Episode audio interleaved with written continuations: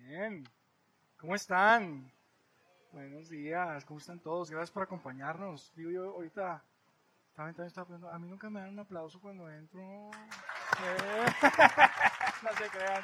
Siempre salgo aquí todo desanimado. No, no es cierto. Oigan, gracias. Gracias de verdad por estar con nosotros esta mañana. Nos encanta recibirlos, como decía Gaby.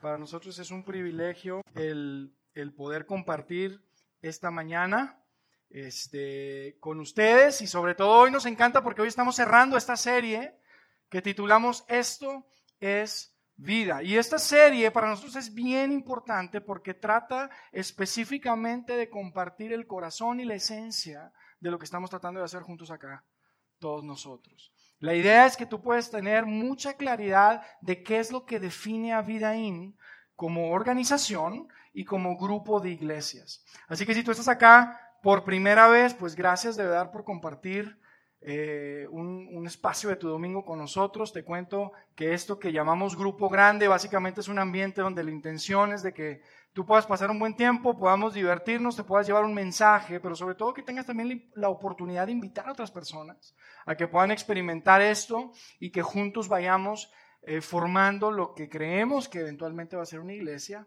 en, en la ciudad en la Ciudad de México. Y la intención con estos mensajes específicamente tiene que ver con que eh, tú al final de escuchar todos los mensajes, de hecho te, repito, son cuatro mensajes, em, hoy es el cuarto y, si no has estado con nosotros en las últimas eh, reuniones en donde platicamos la parte 1, 2 y 3, de verdad te necesito animar a, que, a que vayas a nuestro canal de podcast, como decía Gaby, eh, que vayas a nuestra página web, porque venir hoy y no escuchar los otros tres mensajes es como llegar al cine, pero literalmente ver una película, y en los últimos 15 minutos. Entonces, pues no vas a tener la fotografía completa. Entonces, de verdad te animo, porque lo que queremos es que después de escuchar los cuatro mensajes, tú puedes decir una de dos cosas.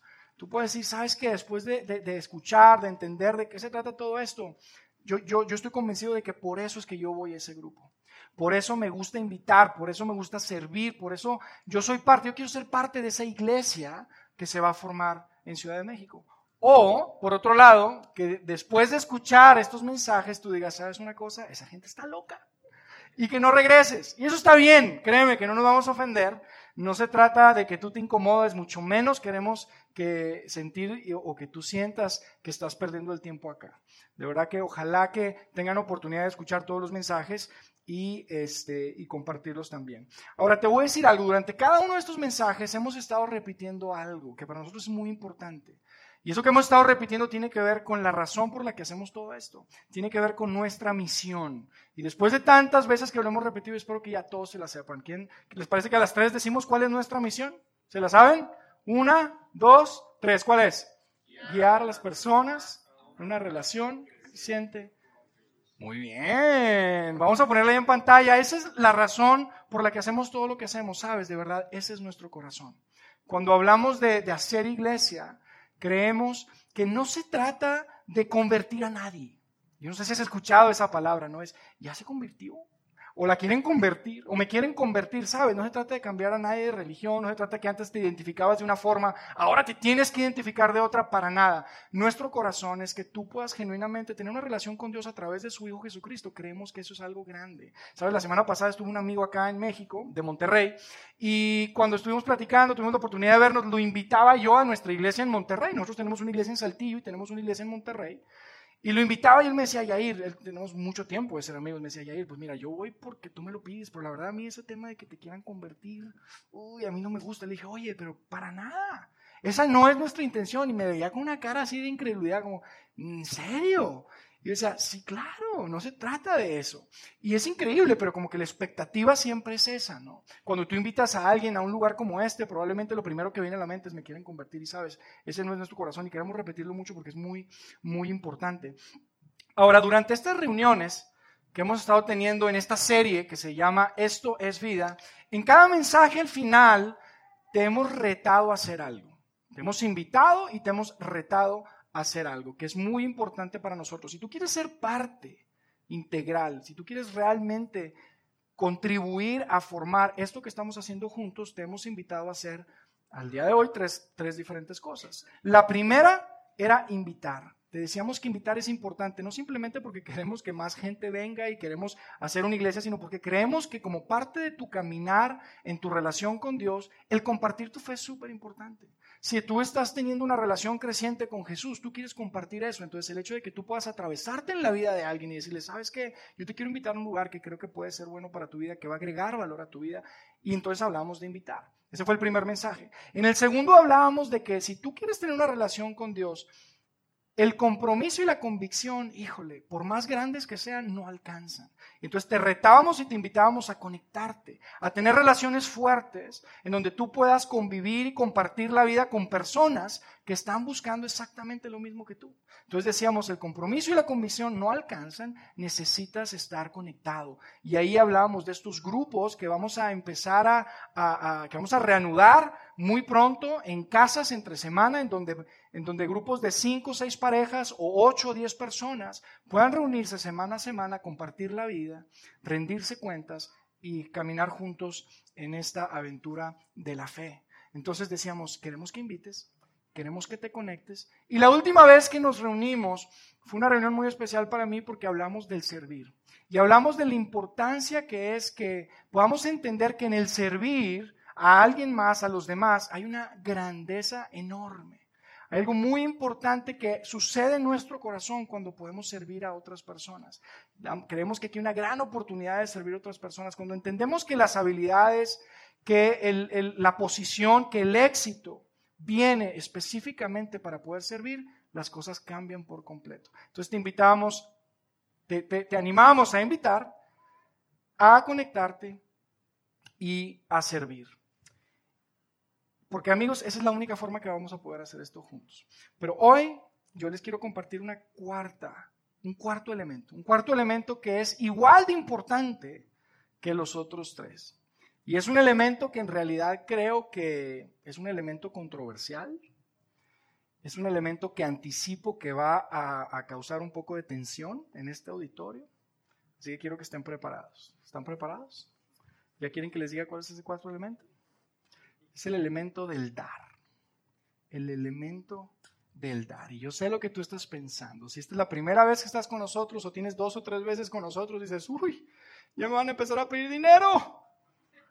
Y si tú invitaste a alguien, también seguramente te estás llevando las manos a la cabeza en tu mente y estás diciendo, ¿por qué lo invité hoy? Y ahorita un ratito más te puedes acercar y le dices, oye, no siempre hablan de eso, ¿eh? Así para que se vayan relajando, quiero que se relajen. Pero saben, este tema del dar, este tema del dinero es un tema que es, que es, que es complicado. Es un tema que, creo genuinamente que se ha convertido en uno de las, una de las barreras, una de las razones más grandes por las que muchas personas simplemente se resisten a la iglesia o se han alejado de la iglesia. Por eso hoy yo quiero hablarles de una, de una forma súper abierta, quiero hablarles de verdad súper transparente de este tema, si me lo permiten. Ahora yo sí quiero decir algo, si tú estás aquí por primera vez, yo te quiero decir, está buenísimo porque yo no quiero que tú te sientas aludido con esto que yo voy a compartir hoy. Hoy tú eres nuestro invitado especial. Y es, mira, es como si fuera nuestra primera cita. Mira, sí queremos andar contigo y todo, pero creemos que en la primera cita no es muy recomendable que nos comprometamos tanto. Entonces tú relájate. Fíjate cómo vamos a hablar entre nosotros de este tema y es muy padre porque tú vas a tener una mirada muy clara de cómo pensamos y cómo vemos hacer este tema del dar, de la generosidad aquí aquí en Vidaín. Así que yo quisiera iniciar comentándoles lo siguiente, porque esto es importante. Este tema del dar, este tema del dinero, este no es un tema que se me ocurrió a mí, amigos. Este no es, un tema que se nos ocurrió aquí a nosotros, un grupito, a los que estamos tratando de hacer esto juntos. Es un tema que tiene muchísimo tiempo y es un tema que, que viene directamente de la Biblia. De hecho, hay muchísimos pasajes en la Biblia que hablan del dar. Son tantos los pasajes, y les soy súper transparente, para mí fue difícil elegir uno para poder hablar de esto el día de hoy. Y el que vamos a, el, pasaje que finalmente yo quiero compartir con ustedes es uno que para mí es uno de los más claros y que habla de forma muy directa acerca, acerca del dar. Y es, un, y es un pasaje que en realidad fue escrito mucho antes de que existiera inclusive la iglesia. fue escrito mucho antes de que se hiciera todo esto de pare de sufrir y tráigame las escrituras de su casa. O sea, todo esto tiene mucho tiempo, no es una idea nuestra créanme. Así que yo quisiera que, que, viéramos este pasaje juntos, que lo comentáramos y después que tratáramos de aterrizar en nuestro contexto, en nuestra realidad. ¿Qué puede representar para tu vida y para mi vida? Una vida de generosidad y el poder dar específicamente de una forma que yo quiero compartir con ustedes el día de hoy. Así que vamos a ver un pasaje en donde Dios le está hablando al pueblo de Israel. Dios le está hablando al pueblo de Israel, ustedes probablemente conocen que Israel es este, esta nación que Dios formó, que Dios protegió, que Dios ayudó muchísimas veces, una tras otra vez los ayudó. Sin embargo, el pueblo de Israel continuamente se alejaba de Dios. Entonces, en este pasaje lo que vamos a ver es que Dios le está hablando a través de un profeta, porque en este tiempo Dios le hablaba a su pueblo a través de profetas. Y es súper interesante, a mí me encanta y me emociona el pensar que en aquel tiempo Dios le hablaba a su pueblo a través de profetas y el pueblo le hablaba a Dios a través de sacerdotes. Pero después nosotros vemos en el Nuevo Testamento que después de que Jesús viene, dice que podemos acercarnos a Dios, al trono de su gracia con confianza. Y hoy lo podemos hacer así, pero en ese tiempo no era así. En ese tiempo Jesús todavía no venía a nacer en el pueblo de Belén como un bebecito. En ese tiempo la forma en la que Dios hablaba era a través de profetas. Y entonces en este pasaje vamos a leer lo que Dios le está diciendo al pueblo y le está hablando de una forma muy, muy, muy dura, muy directa. Le está diciendo, ¿saben que ustedes, ustedes me han traicionado? Ustedes han pecado. Ustedes a lo bueno le llaman malo, a lo malo le llaman bueno. Ustedes están alejados de mí. Inclusive llega un momento en donde Dios les dice a ellos, ¿saben qué? Ustedes me han robado. Ustedes me han robado. Imagínate que Dios te esté diciendo ustedes me han robado. Entonces, yo quisiera que lo, que lo, que lo leamos juntos y que lo podamos ir compartiendo para tratar de entender. Es un, es, un, es un pasaje que seguramente has escuchado en alguna ocasión. Yo crecí en una iglesia en donde cada vez que iban a pasar las charolas, lo ponían ahí en, en la pantalla y era, era la forma en la que se hacía. Pero yo quisiera que hoy lo viéramos de una mirada muy práctica y que pudiéramos ver qué es lo que Dios quiere para nosotros el día de hoy. Fíjense lo que dice, vamos a leer, es un profeta que se llamaba Malaquías. Malaquías en el capítulo 3, en el verso 7, dice así. Dice, desde los días de sus antepasados han despreciado mis decretos y los han desobedecido.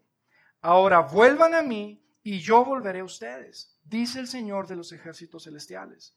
Pero ustedes preguntan, ¿cómo podemos volver cuando nunca nos fuimos. Dios les está hablando y le están diciendo, vuelvan a mí. Ellos no entendían nada de qué estás hablando, Dios. ¿Cómo que vuelvan a mí? Y lo que Dios les estaba diciendo no tenía que ver con una posición geográfica, una ubicación geográfica o física. Lo que Dios les estaba diciendo, ustedes se han alejado de mí de corazón. Como cuando estás en la universidad y terminas con tu novio y luego regresan y dicen, ya volvieron. Independientemente que el novio no se había ido a otra ciudad, a otra parte, estaban en el mismo salón, probablemente. Pero ya volvieron. Eso es específicamente lo que Dios le está diciendo al pueblo, ¿sabes? Esto tiene que ver con el corazón, tiene que ver con algo interno. Entonces Dios le está diciendo, ustedes tienen que volver a mí. Y después le sigue diciendo en el verso 8, dice, ¿debería el pueblo estafar a Dios? Están duras estas palabras, la respuesta es por supuesto que no. Pero Dios les dice después, sin embargo, ustedes me han estafado. Pero ustedes preguntan, ¿qué quieres decir? ¿Cuándo te hemos estafado? O sea, en este pasaje vemos que el pueblo no entiende nada, no entiende qué es eso de que vuelve a mí, pues aquí estamos, no nos hemos ido.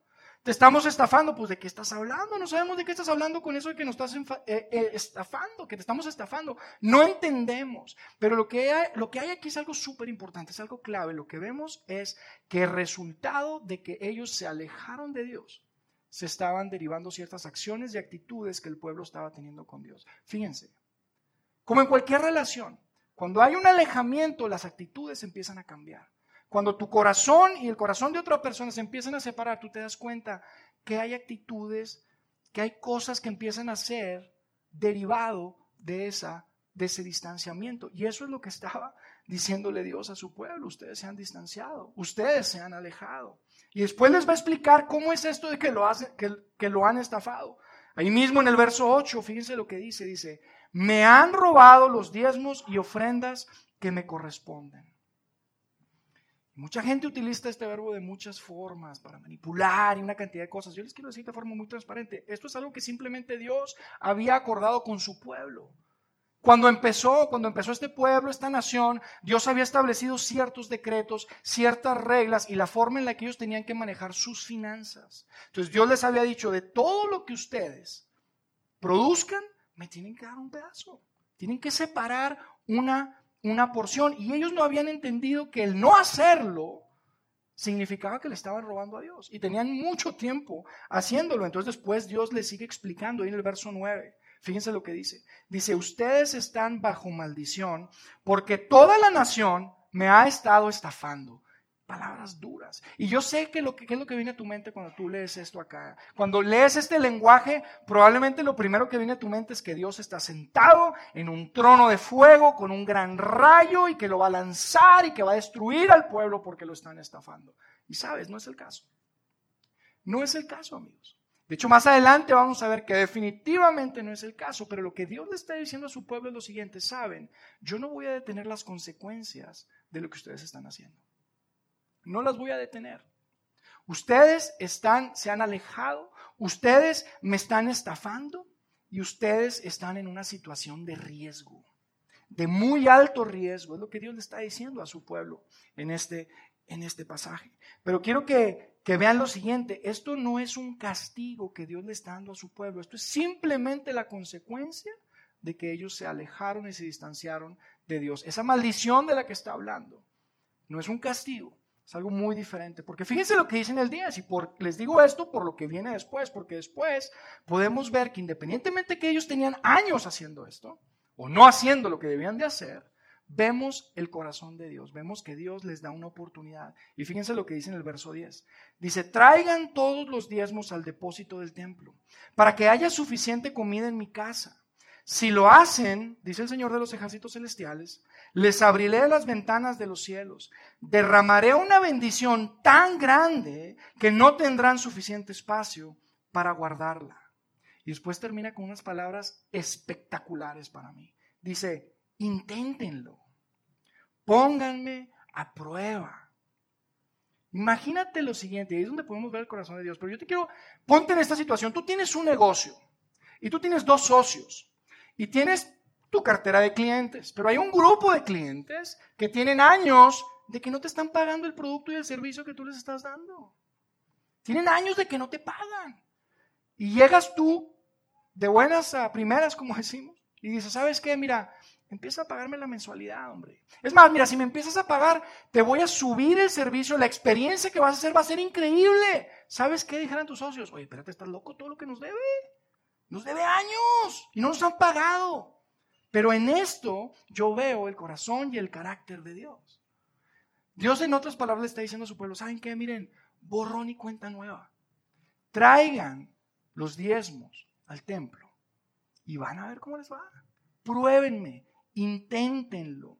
Y después de esto Dios les da una lista, no vamos a leerla hoy, pero aquí en este pasaje vemos que después hay una lista de cosas que van a recibir y que va a suceder si ellos hacen esto si ellos obedecen, si ellos hacen caso a lo que Dios les está diciendo. Y no vamos a leer esto, ustedes lo pueden leer después en su casa porque no es el punto de hoy, pero yo lo que quisiera hoy compartir con ustedes y que podamos aterrizar en este pequeño pasaje, que es muy famoso, que muchas veces se utiliza cada vez que pasa en la charola. Yo lo que veo es lo siguiente, hay dos cosas aquí, que realmente es una sola, pero hay dos cosas importantes. La primera es la siguiente. Cuando Dios le dice a su pueblo, quiero que traigan los diezmos, quiero que traigan las ofrendas, quiero que me den mi parte, lo que Dios les está diciendo no simplemente es, quiero que den. Quiero que den cuando puedan. Quiero que den cuando les sobre un poquito. Quiero que den cuando llegue el bono en diciembre. Lo que les está diciendo y a lo que apunta esta palabra diezmo tiene que ver con una porción. Tiene que ver con un porcentaje. Los expertos y los estudiosos, unos dicen que ese porcentaje en ese tiempo era 33%, otros dicen, no, ¿cómo 33%? La palabra diezmo como tal viene de la raíz hebrea del 10, 10%, uno de 10. Pero independientemente de qué es lo que tú piensas acerca de esto, que si es 10, que si es 5, que si es 30, no importa. Lo que, el principio que yo puedo ver aquí es que Dios le dice a su pueblo, no quiero que simplemente des, quiero que separes de tus ingresos una porción, un porcentaje un porcentaje que es mía, porque yo te he dado todo, que quiero que me regreses. Esa es la primera. Y la segunda cosa que yo veo que para mí tiene todo que ver con este principio de no simplemente dar, sino dar porcentualmente. Tiene que ver con una prueba. Una prueba. Por eso les dice, inténtenlo. Pónganme a prueba. Y esa prueba tiene que ver con una prueba de confianza. Tiene que ver con una prueba de confianza. Porque amigos, dar cuando puedes, dar cuando tienes y tienes la posibilidad de dar, es emocional. Pero cuando tú decides dar porcentualmente y separar una porción, la que tú quieras, para Dios, eso requiere compromiso, eso requiere disciplina y eso sobre todo requiere confianza, confianza en Dios. Y esto es, esto es simplemente, esta es simplemente una invitación que Dios le hace al hombre a confiar en Él. Yo no sé si ustedes lo habían visto de esa forma antes. Pero el hecho de que tú puedas tomar la decisión y decir, ¿sabes qué, Dios? De todo lo que tú me has dado, de, todos mis, de todo lo que produzco, de todas mis entradas, yo te voy a separar un pedazo, como sea. Pero siempre voy a dar este pedazo. Lo que estás diciendo, ¿sabes qué? Yo confío en ti. Yo confío en ti. Y esto es algo que vemos constantemente a través de la Biblia, a través de diferentes historias entre la interacción que hay del hombre y Dios.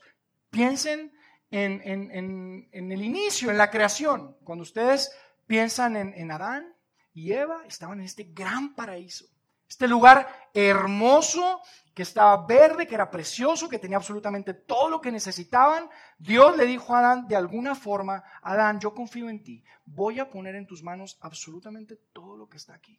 Le vas a poner nombre a los animales, tú puedes hacer lo que tú quieras. Yo confío en ti, pero ¿sabes qué, Adán? Quiero que confíes en mí. Aquí hay un árbol aquí hay un árbol que no quiero que toques. Este lo quiero reservar para mí. ¿Confías en mí? Y ustedes saben cómo terminó la historia, tristemente. Pero la invitación de Dios a Adán simplemente era, quiero que confíes en mí. Ustedes conocen la historia probablemente, pero el pueblo de Israel es un pueblo que estuvo eh, esclavizado en Egipto por muchísimos años. Y han visto las películas de Moisés que lo sacó de ahí, abrió el mar y salió el pueblo de Israel y Dios les había prometido un pedazo de tierra ahí en el Medio Oriente, que en ese tiempo se llamaba Canaán. Y Dios les dice, bueno, era una, tierra que no estaba sola, ya estaba habitada. Había de hecho 10 ciudades, 10 civilizaciones, probablemente pequeñas, pero que tenían que conquistar y Dios les dice, yo les voy a dar la victoria. Yo quiero que vayan y que luchen y que se ganen esa tierra. Y en cada una de esas diez peleas van a ganar un, botín, se van a quedar con todo. Yo les voy a dar la victoria y esta tierra va a ser de ustedes. Pero Dios también les dijo, la primera batalla, la primera batalla, el botín de esa batalla, no quiero que nadie lo toque. No quiero que nadie lo toque. Esa es una ciudad que se llamaba Jericó. Es una historia famosa también. Donde llega el pueblo y, conquistan esta, esta ciudad. Pero Dios les había dicho, ¿sabes qué? Esta ciudad, una de diez, quiero que no la toquen. Yo te quiero preguntar algo. ¿Tú crees que Dios necesitaba el botín de esa ciudad? Honestamente. ¿Tú crees que Dios necesitaba el árbol en el jardín del Edén? Por supuesto que no.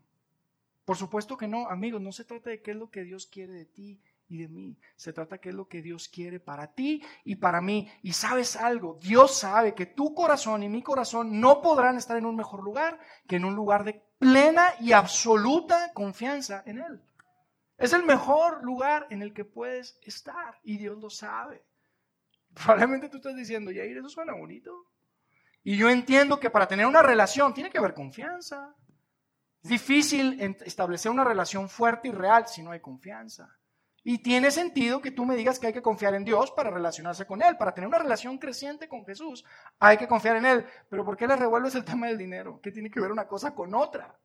Probablemente te estás pensando y estás argumentando ahí en tu cabeza conmigo. Está bien. Yo sé que ustedes argumentan conmigo en su cabeza. Pero les voy a decir algo.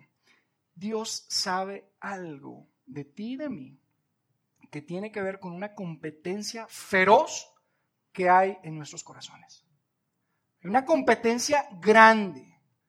Es una competencia feroz que tiene la confianza en Dios y la confianza en el dinero. La confianza en mis bienes. La confianza en lo que yo tengo, en lo que yo puedo hacer con lo que yo he logrado acumular. Ustedes saben a lo que me refiero. Pónganse a pensar ¿cuál ha sido el momento en el que han estado más tranquilos, más confiados? Cuando la cuenta del banco está hasta el tope. ¿A poco no? ¿Quién se preocupa cuando la cuenta del banco está hasta el tope? ¿Qué, mi amor? Que caíste en un pozo, se rompió la llanta. No pasa nada, mi amor, compramos otra. Tranquilo. Pero ¿qué pasa cuando empieza a faltar? ¿Qué pasa cuando no me alcanza? Empezamos a preocuparnos y se nos va el sueño. ¿Y qué conversación puedo tener? ¿Y cómo puedo generar más? Y la confianza empieza a flaquear. ¿A poco no? Definitivamente eso es algo que Dios sabe de ti y de mí. Y mira, tú probablemente has escuchado o has pensado que lo opuesto de seguir a Dios es seguir al... ¿A quién? ¿Qué es lo opuesto? Seguir al diablo. Muchos creen eso, pero sabes, ese no es el caso. Fíjate lo que Jesús dijo acerca de este tema específicamente en Mateo en una ocasión que estaba teniendo una conversación. Mateo 6, en el verso 24, él dice lo siguiente, dice, nadie puede servir a dos patrones al mismo tiempo. Y tú dirás, sí, pues Dios y el diablo. Pero no. Dice, odiará a uno y amará a otro, o se dedicará a uno y despreciará al otro.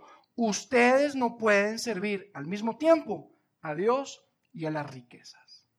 ¡Wow!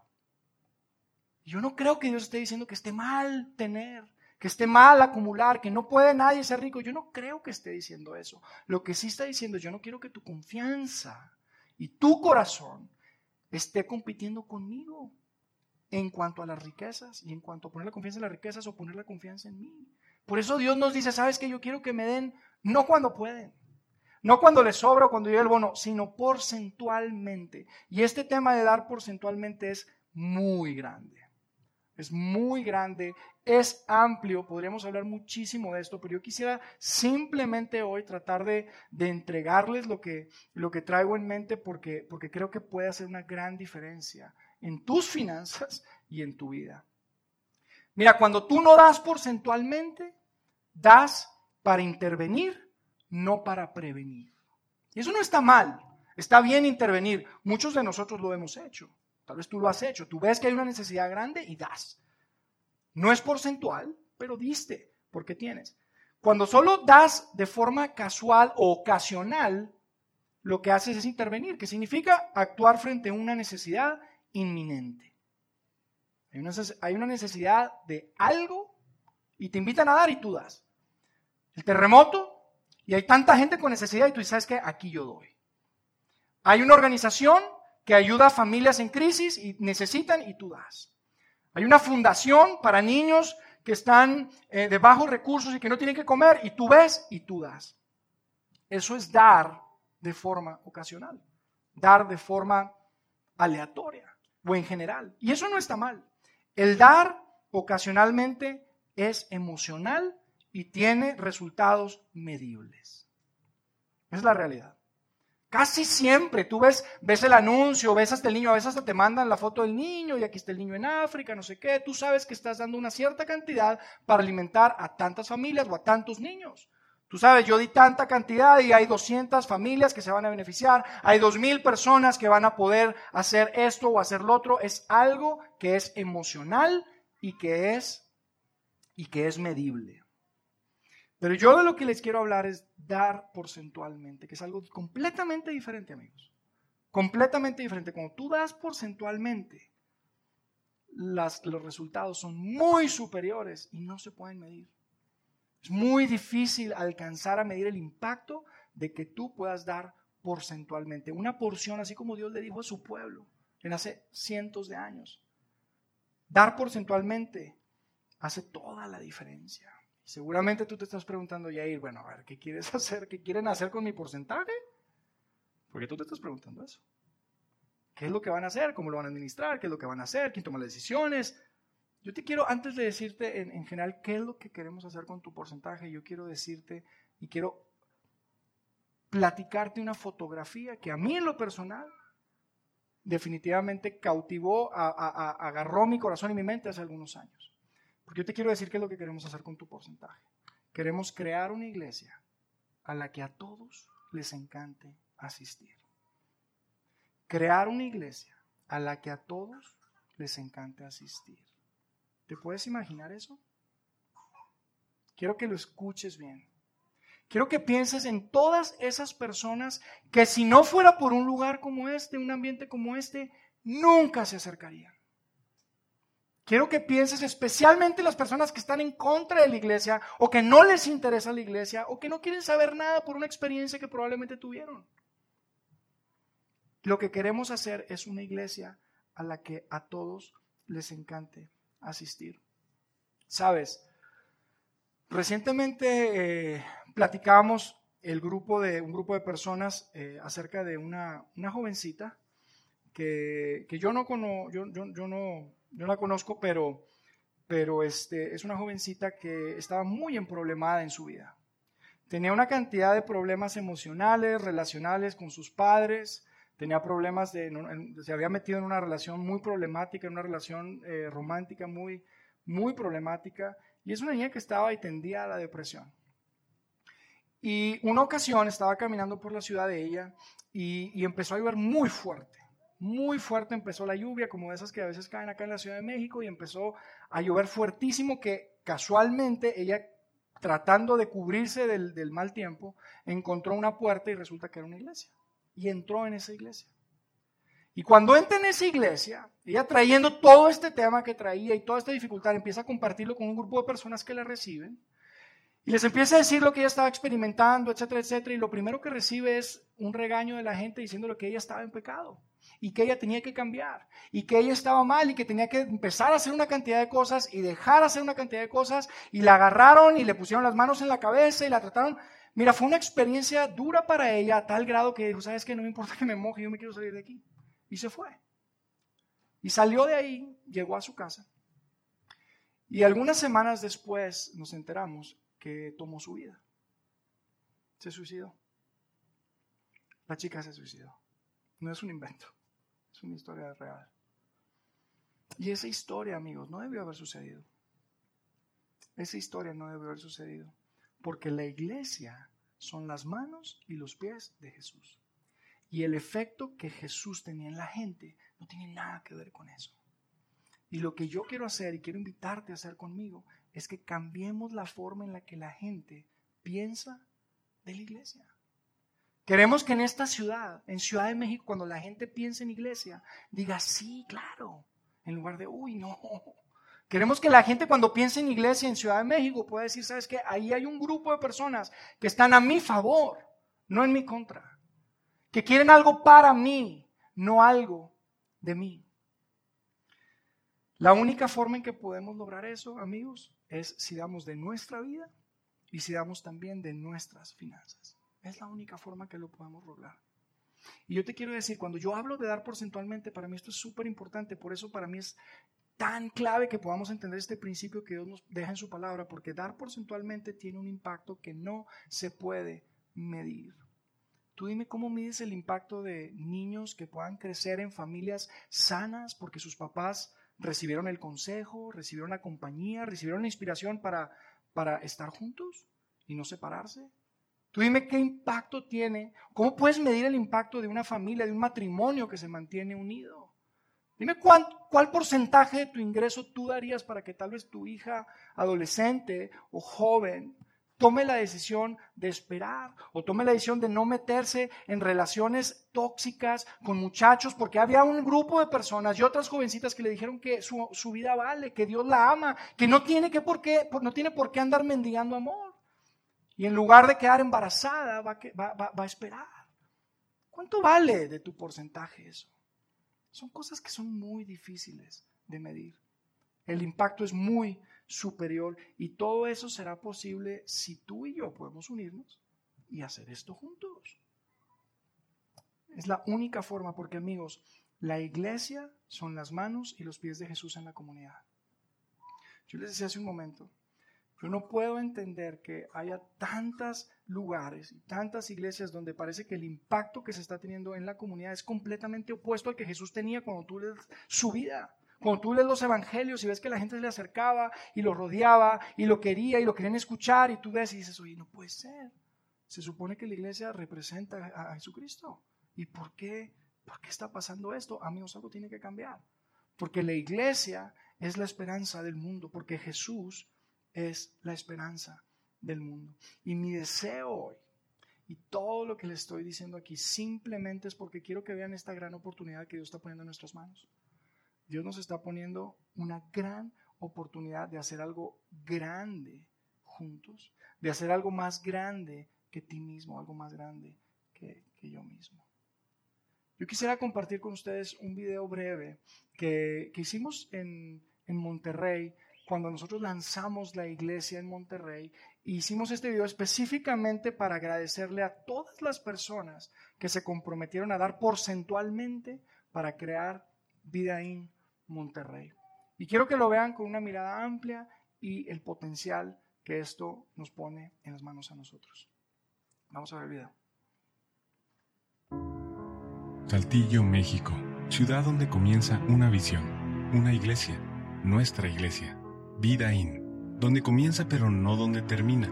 De allí se decide dar el siguiente paso. Vida In Monterrey. Como todo gran sueño, comenzó con un pequeño grupo de soñadores y una gran inquietud. Monterrey no necesita una iglesia más, necesita una iglesia diferente, una iglesia en donde las personas que no les gusta la iglesia les encante asistir, una iglesia capaz de impactar la vida de las personas que posiblemente jamás se conectarían con Dios, una iglesia capaz de impactar a los 4 millones de personas que habitan en la ciudad. Se iniciaron algunas reuniones en diferentes lugares, cada vez se sumaban más manos y corazones haciendo suya esta visión. Los resultados fueron más allá de lo que se pensó. La gente se acercaba cada vez más con historias de vida transformadas que demostraban que Dios estaba en ese lugar. Mi vida cambió, mi familia cambió. Gracias, Vidaí. Antes no creía en Dios Ahora soy una seguidora de Jesús. Nunca había invitado a alguien a la iglesia y hoy no puedo dejar de hacerlo. Mi pensamiento de suicidio no habría cambiado si no hubiese sido por esta iglesia. Finalmente, en febrero del 2014, se arrancó formalmente como iglesia Vida Internacional Monterrey. Los inicios fueron emocionantes y retadores las reuniones de domingo se llevaron a cabo durante 14 meses como iglesia móvil, con un grupo increíble de voluntarios montando y desmontando cada fin de semana. El crecimiento de la iglesia se siguió dando de manera providencial y por primera vez muchos iniciaron una relación real y genuina con Jesús. Después de un año del lanzamiento de la iglesia y tras varios meses de búsqueda y oración, por fin se encontró un lugar donde se podría establecer la iglesia físicamente. Se trataba de un local ubicado sobre una avenida principal al sur de la ciudad. El local tenía todo el potencial para ser un lugar donde se podría seguir impactando vidas en Monterrey. Pero para lograrlo se necesitaría un enorme esfuerzo y ayuda de todos los medios posibles. Se unieron fuerzas de voluntarios, organizaciones, personas que se encontraban cerca personas que se encontraban lejos, personas que ni siquiera conocían esta ciudad, personas como tú. Hoy, en tan solo 18 meses de haber arrancado, las instalaciones de Vida en Monterrey son una realidad, y esto es gracias a ti. Hoy seguimos escuchando historias como estas. Mis hijos nunca habían querido ir a una iglesia. Hoy me levantan para que vayamos. No sé cómo hubiese atravesado esta crisis, de no ser por tener la certeza de que Dios está conmigo, algo que aprendí en vida Cuando escuchamos este tipo de historias, nos convencemos cada vez más de que Monterrey no necesitaba una iglesia más, necesitaba una iglesia diferente. Sabemos que queda mucho camino por recorrer y muchas historias por escuchar. Historias de vidas que serán transformadas, de familias que serán cambiadas de miles de personas que estarán seguras de una eternidad al lado de su Padre Celestial. Y todo esto está siendo posible gracias a ti. Gracias a que decidiste confiar en nosotros, hoy podemos decirte con toda seguridad que lo estamos logrando y que sabemos que esto es solo el inicio. Gracias por ayudarnos a transformar vidas. Gracias por ayudarnos a impactar la ciudad de Monterrey. Gracias por ayudarnos a impactar América Latina.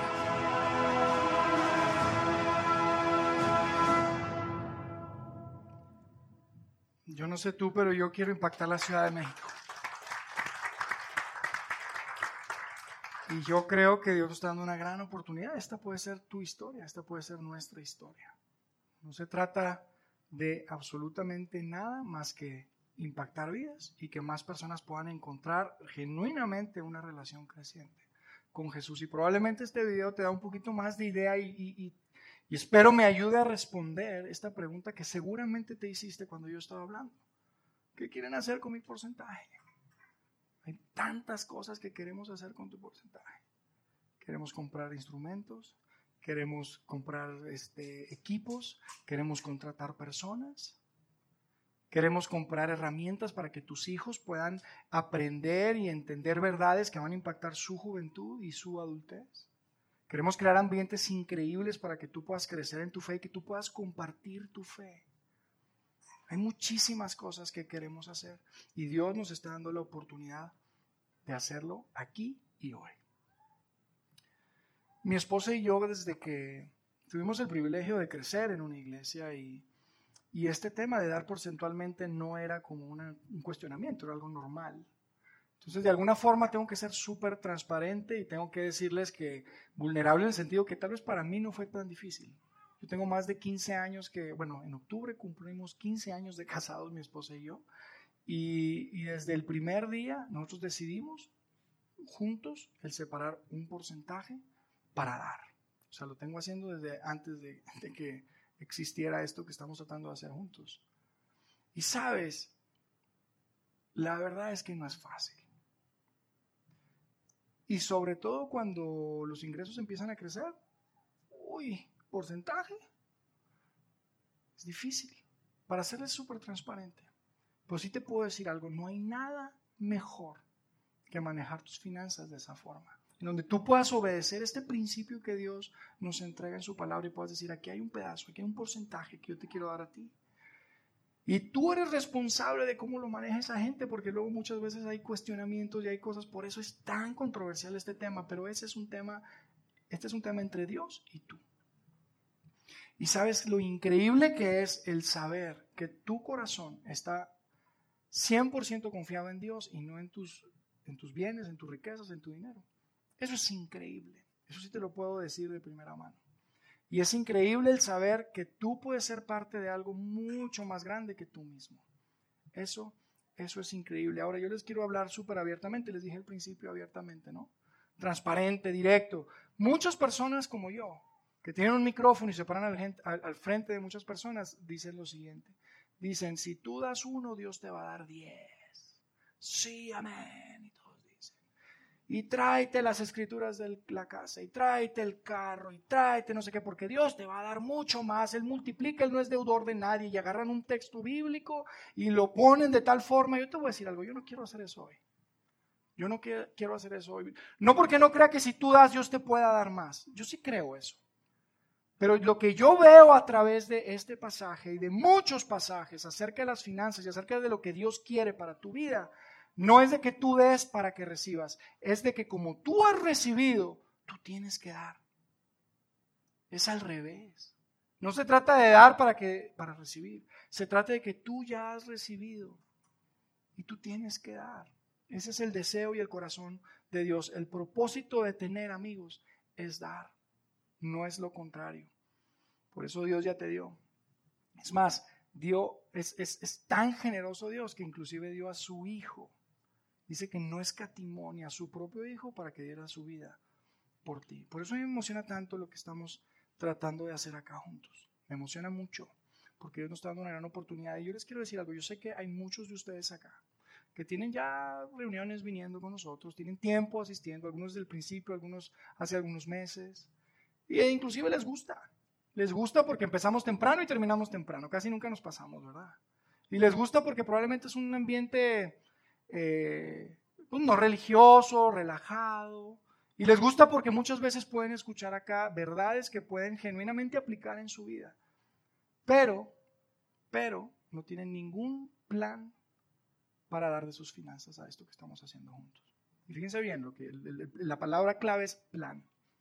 No quiero hoy decirles que hagan nada todavía. Todavía. pero sí quiero que tengan planes, porque sé que eso es lo que Dios quiere para, para sus corazones. Así que la aplicación de esta semana, amigos, es muy sencillo. Ahorita vamos a pasar la charola. Nada, no se crean. Para nada. Lo que quiero es que se vayan a su casa. Y quiero que hablen con su esposa si estás casado. Y quiero que genuinamente tengan una conversación con Dios y que puedan decir, Dios, esto para mí es completamente ajeno. Esto es algo que, que inclusive no veo cómo, no da. O que, que tengan esa conversación y que hagan esos planes. Y yo les quiero retar a que prueben a Dios. Que lo intenten. Y no lo digo yo, lo dijo él ahí. Inténtenlo. Tal vez por seis meses, tal vez comprométanse seis, ocho meses, el tiempo que ustedes quieran. Inténtenlo. Y yo te quiero decir algo también que es muy importante. Este principio no se trata de vida in. Este es un principio que se trata de tu corazón y tu confianza en Dios. Si tú no te sientes cómodo haciéndolo acá, no lo hagas acá, pero hazlo, por favor. De verdad, hazlo. Las cosas pueden cambiar por completo en tu vida, en tu familia, si tú lo haces. Sobre todo porque vas a encontrar la confianza de que tienes un Dios, que no es un Dios que está con el rayo ahí listo para castigar a los que están haciendo mal, sino que es un Padre celestial que te ama y que genuinamente quiere una relación personal e íntima contigo. Así que con esta serie cerramos, con este mensaje cerramos esta serie. Y yo quisiera, yo no sé cuántos de ustedes se dieron cuenta, pero en el arte de esta serie hay cuatro iconitos ahí abajo, porque no quiero que nadie olvide estas cuatro cosas. Estas cuatro cosas son claves no solamente para que tú puedas caminar en una relación creciente con Jesús, sino para que tú puedas decir, ¿sabes qué? Yo soy parte de ese grupo, yo quiero ser parte de esa iglesia que se está formando. Nosotros te pedimos que invites, que es el primer icono. Te pedimos que sirvas, porque necesitamos manos, necesitamos muchas personas que puedan servir. Te invitamos a que te conectes con otras personas porque el compromiso y la convicción, amigos, no son suficientes. Tú necesitas estar conectado. Y por último, también te pedimos que des y que des porcentualmente. Si tú piensas que ese 10% es muy alto, empieza con un porcentaje más bajo. Empieza como tú quieras, lo que Dios diga en tu corazón. Pero que todos podamos ser parte de esto a través de estas cuatro cosas va a ser una gran diferencia. Y yo les aseguro que en menos de lo que nos imaginamos, vamos a estar haciendo el video de agradecimiento de Vida en Ciudad de México. Vamos a hacer una oración. Gracias, nuestro Padre Celestial, por la oportunidad de estar juntos esta mañana. Gracias por cada una de las personas que están acá. Gracias por sus vidas, por sus familias. Y gracias porque hoy de alguna forma tú nos retas y nos das la oportunidad de asociarnos contigo, de hacer equipo contigo en crear una iglesia a la que a todos les encanta asistir. Una iglesia donde la gente pueda ver genuinamente a personas que reflejan las manos y los pies de tu Hijo Jesucristo. Ayúdanos, Dios. Ayúdanos con estas verdades que la verdad no son fáciles de, digerir, que, que, a veces se hace complicado, pero genuinamente queremos confiar en ti. Creemos que tú tienes lo mejor para nuestras vidas, que tú conoces nuestros corazones y sabes qué es exactamente lo que necesitamos para encontrar plenitud y vida abundante. Sabemos que es tu Hijo Jesucristo el único lugar que podemos encontrarla y simplemente queremos ponernos en tus manos y pedirte que nos uses para impactar esta ciudad que es tan grande y que hay tanta necesidad y que tantas, tantas personas que sabemos que si no fuera por lo que estamos tratando de acá hacer juntos, tal vez nunca se podrían acercar a ti. Que sean muchas las historias, Padre Santo.